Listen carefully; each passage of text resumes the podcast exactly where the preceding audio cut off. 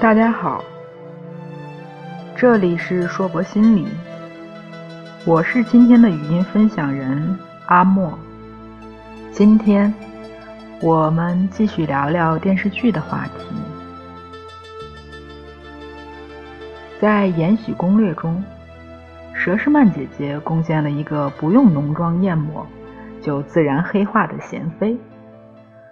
从前期看到她就心生怜爱，到后期见到贤妃就后背发凉。佘姐姐真的将这位可怜、可恨又可悲的角色刻画的入木三分。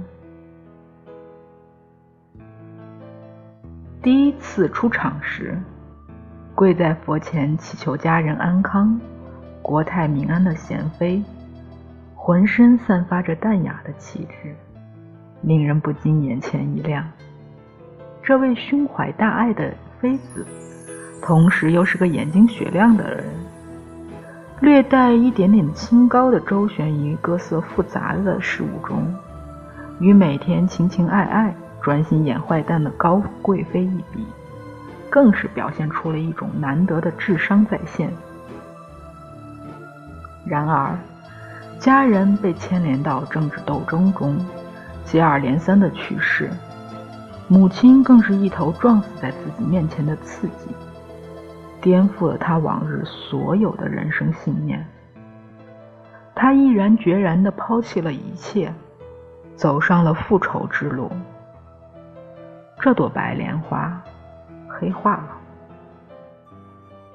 失势的家嫔在贤妃最脆弱无助的时候，出口就讽刺她没用，混得连一条狗都不如，让本来就对家人的死心有自责的贤妃，又一次尝到了刻骨入心的痛。贤妃忍无可忍，直接将其勒死。这里插入一个细节：贤妃勒死家嫔时，中间隔着一个大柱子。据网友考据，这样死亡后脖子部分的印记比较像上吊自杀。如果此事是真，那么急怒攻心之下做出冲动行为的贤妃，思虑竟然能够如此深密，其智商果然吓人。黑化的贤妃一路简直所向披靡，诬陷自己阿玛的义亲王，杀；以为皇后跟自己弟弟的死脱不了干系，皇后府中之子，啥；老对头高贵妃，啥；富察皇后和七阿哥，啥。所有挡在自己面前的阻碍都被阴谋阳谋直接或间接给除掉了。没人知道他双手血迹斑斑，不仅坐上正宫位置，还和正义感爆棚的主角达成了绝不伤害紫禁城内皇子的免战协议，简直是后宫中大大的人生赢家。这位虚后，在生了几个皇子，过了几年安稳日子后，竟然性情大变。不仅首先破坏了停战协议，伤害成年皇子，又被极其明显的计谋挑拨，走上杀弟谋反的歪路。事情败露后，心灰意冷，被半囚禁在冷宫之中。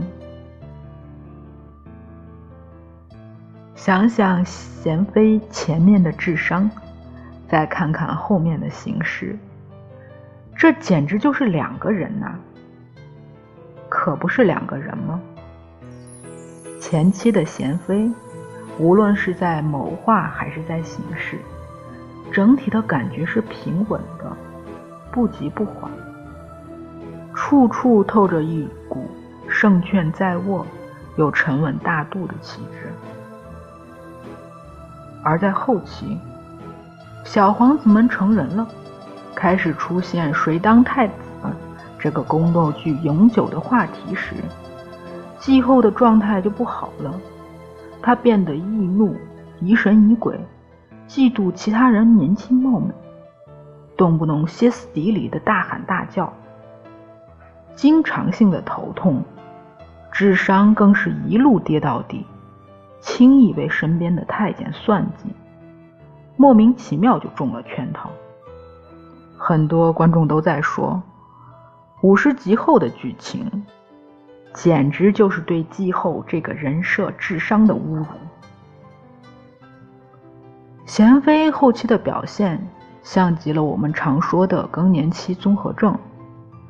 一位如此有手段的宫斗胜利者，最后却败于身体健康和周围人的算计，想来也是感慨的。我们常常讲身心一体，什么意思呢？当心理出现问题时，常常会以躯体化的状态表现出来；同样，身体出现问题时，也会对心理造成影响。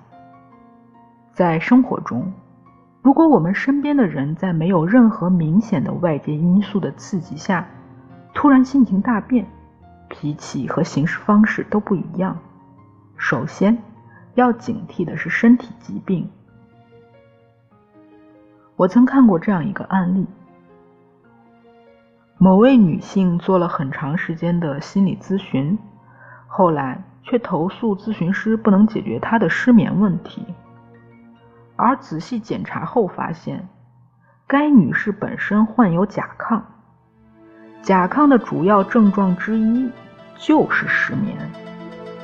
所以，我们在做心理诊断时，也需要看来访者的体检报告，排除身体引发的心理异常问题，根据来访者的具体情况制定对应的咨询方案。可惜，季后没有心理咨询师。当他清醒的那一刻。突然发现自己最爱的丈夫乾隆视自己为仇敌，对自己一往情深的和亲王被自己利用，身边最信任的丫鬟自责而死，所有之前让别人受过的痛和苦，都回到了自己身上。这结局让人感慨，也让人唏嘘。如果季后日常有关注自己的身体健康，并有科学的应对更年期综合症的手段，估计也没主角啥事儿了。